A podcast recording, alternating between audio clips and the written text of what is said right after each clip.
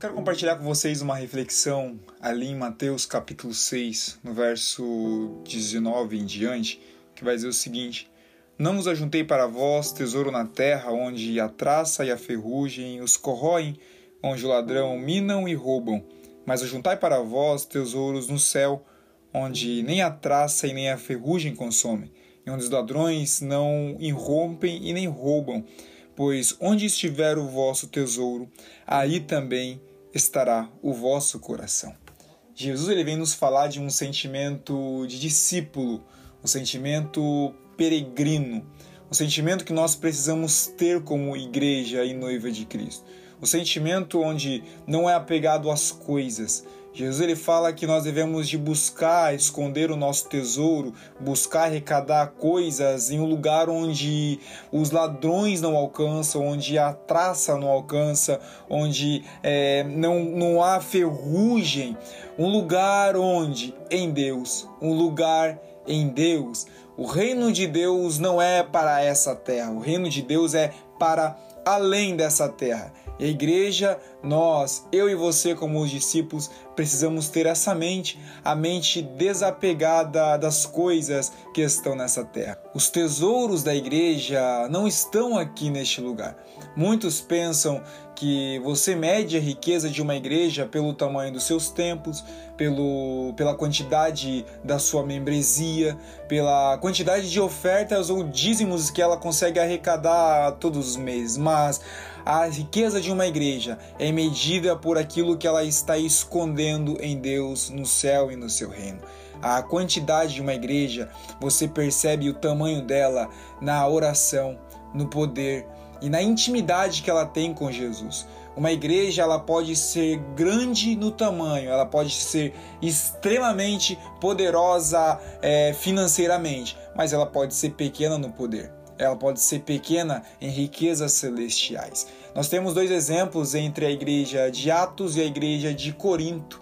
A igreja de Corinto, nós vemos que é uma igreja muito maior que a igreja primitiva. A igreja de Corinto tinha dons, tinha revelações, enfim, Paulo escreve duas cartas para essa igreja, doutrinando eles sobre como se portar em oculto, pelo tamanho e a potência que a igreja era. Mas nós vemos que a igreja que mais faz milagres não é a igreja de Corinto a igreja de Atos. Porque dons não define o tamanho de uma igreja. Tamanho territorial não define o tamanho de uma igreja. O que define o tamanho da igreja é a intimidade que ela tem com Cristo. E isso nós precisamos entender. É esse tesouro que Jesus fala. Ele está falando do capítulo 6, o capítulo da oração. Nós precisamos saber onde esconder o nosso tesouro. O que é importante para você? O que, que você tem buscado na sua vida? O que, que você tem tido como prioridade na sua vida? Será que é o relacionamento íntimo com Deus? Será que você está buscando estar mais próximo de Cristo? Será que o seu sentimento que você possui como cristão é um sentimento peregrino? É isso que nós devemos de entender. Será que o nosso sentimento é um sentimento peregrino? Que qual sentimento peregrino? O sentimento de Abraão, onde Deus diz: Abraão, sai da terra da sua parentela, sai de perto da casa do seu pai para uma terra para onde? onde? Para uma terra que eu vou te mostrar. Apenas caminhe. Ser peregrino é caminhar para onde Deus quer que nós caminhamos sem nós sabermos para onde nós iremos. Isso é ser peregrino, é você caminhar sem ter uma casa permanente nessa terra. O escritor de Hebreus vai escrever isso lá na sua carta em Hebreus capítulo 3. Nós não temos aqui uma cidade permanente, nós buscamos a futura.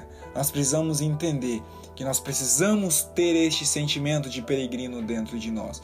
Peregrinos em terras distantes. A igreja, ela caminha com os pés nessa terra, mas a sua mente precisa estar ligada totalmente no céu, onde ela esconde o seu maior tesouro onde ela esconde as suas maiores riquezas com Cristo, que um dia ela desfrutará com ele na eternidade, no dia em que ele virá, como ele disse que ele viria para buscar a sua noiva, ele virá para levá-la com ele, para assim estar juntos com ele assim podemos desfrutar deste reino 100% plenamente. O reino de Deus não começa na eternidade, começa agora, mas ele é consumado lá. Ele é consumado onde a igreja desfrutará das riquezas que ela tem acumulado verdadeiramente. E a minha pergunta para você é: qual é a riqueza que você tem acumulado no céu? Qual a riqueza que nós temos acumulados em Deus? O que tem no meu coração? Qual é o tesouro que eu tenho escondido em Deus?